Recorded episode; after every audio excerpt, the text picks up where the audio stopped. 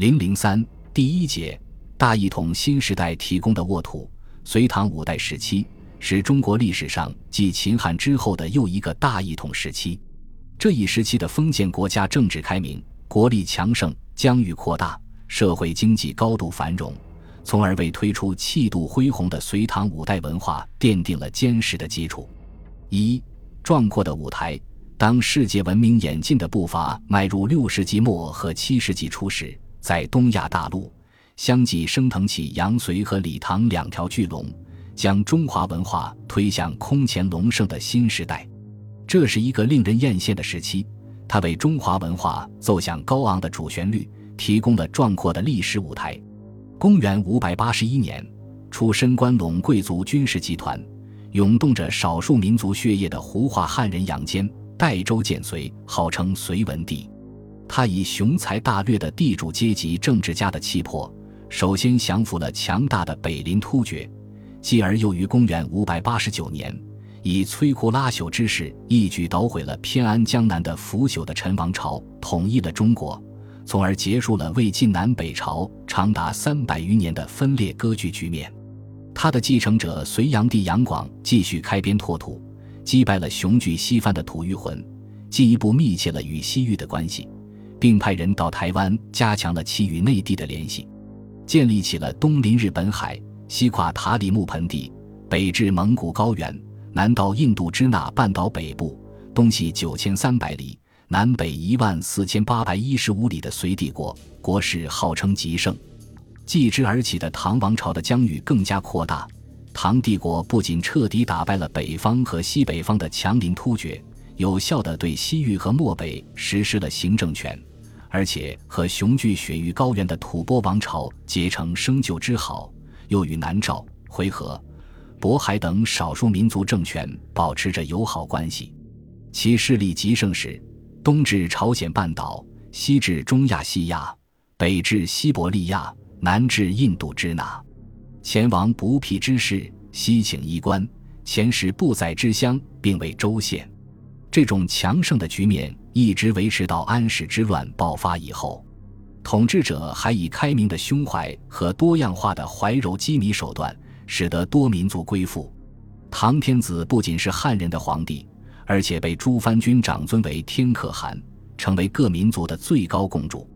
从而形成各民族共同创造隋唐文化的态势，在如此辽阔的疆域里和大一统王朝的保障下，通往西域的丝绸之路重新开通。隋唐王朝为了保障丝路的畅通，都曾经营西域。隋炀帝打败吐谷浑后，在其故地设置了河源、西海、鄯善、且末四郡，调发戍卒，大兴屯田，以捍卫到西域的商路，同时。派裴矩助于张掖往来于武威、张掖之间，以主管与西域的联系及商业交通事宜。大业中，西域地方相率而来朝者四十余国，帝因至西戎校尉以应接之。又命薛世雄驻伊吾城，捍卫交通。西域和内地的联系和经济文化交流日趋频繁。在裴矩的《西域图记》中。就详细记载了到达地中海东岸的三条大道。唐王朝在打败西突厥后，先后设立安西四镇和安西、北庭两大都护府，对西域各地实施了有效的统治。同时，又在与吐蕃和东突厥争夺对西域的统治权的斗争中取得胜利。到玄宗时，唐朝的势力越过葱岭，直达中亚西亚。这样，在唐前期一百多年的时期里。唐王朝始终维持了丝路的畅通，无数铃声摇过气，鹰驼白练到安息，丝绸之路的重新开通，成为中西文化交流的重要孔道。玄奘西行取经就是寻丝路而往来的。与前代相比，隋唐五代时期对外交流的重要孔道，还有海上丝绸之路的开辟。当时的广州成为中国南方的国际大都会，波斯、阿拉伯、南洋。东南亚以及欧洲、东非各国的商人纷纷远涉重洋来到中国，中国人也有寻此路南下西去游历的，如义境游历南洋及印度各地，就是走的这条路。尤其是安史之乱以后，吐蕃攻陷了河西、陇右，控制了西域，西北陆路贸易逐渐衰落，而东南海上贸易转盛，海上丝路更加成为中外文化交流的重要途径。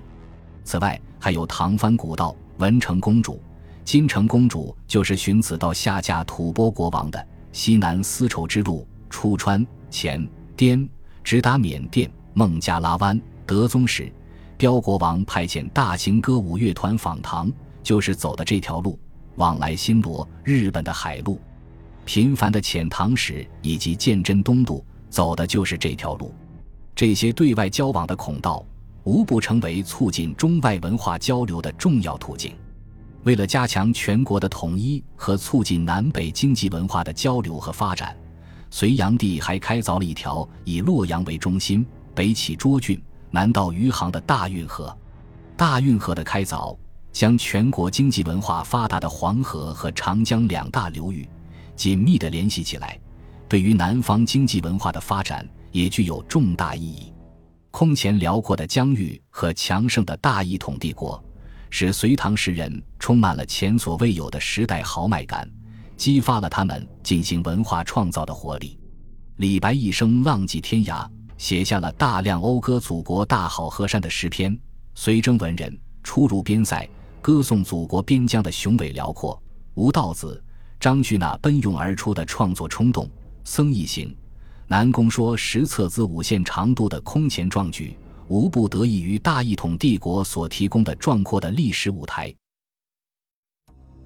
本集播放完毕，感谢您的收听，喜欢请订阅加关注，主页有更多精彩内容。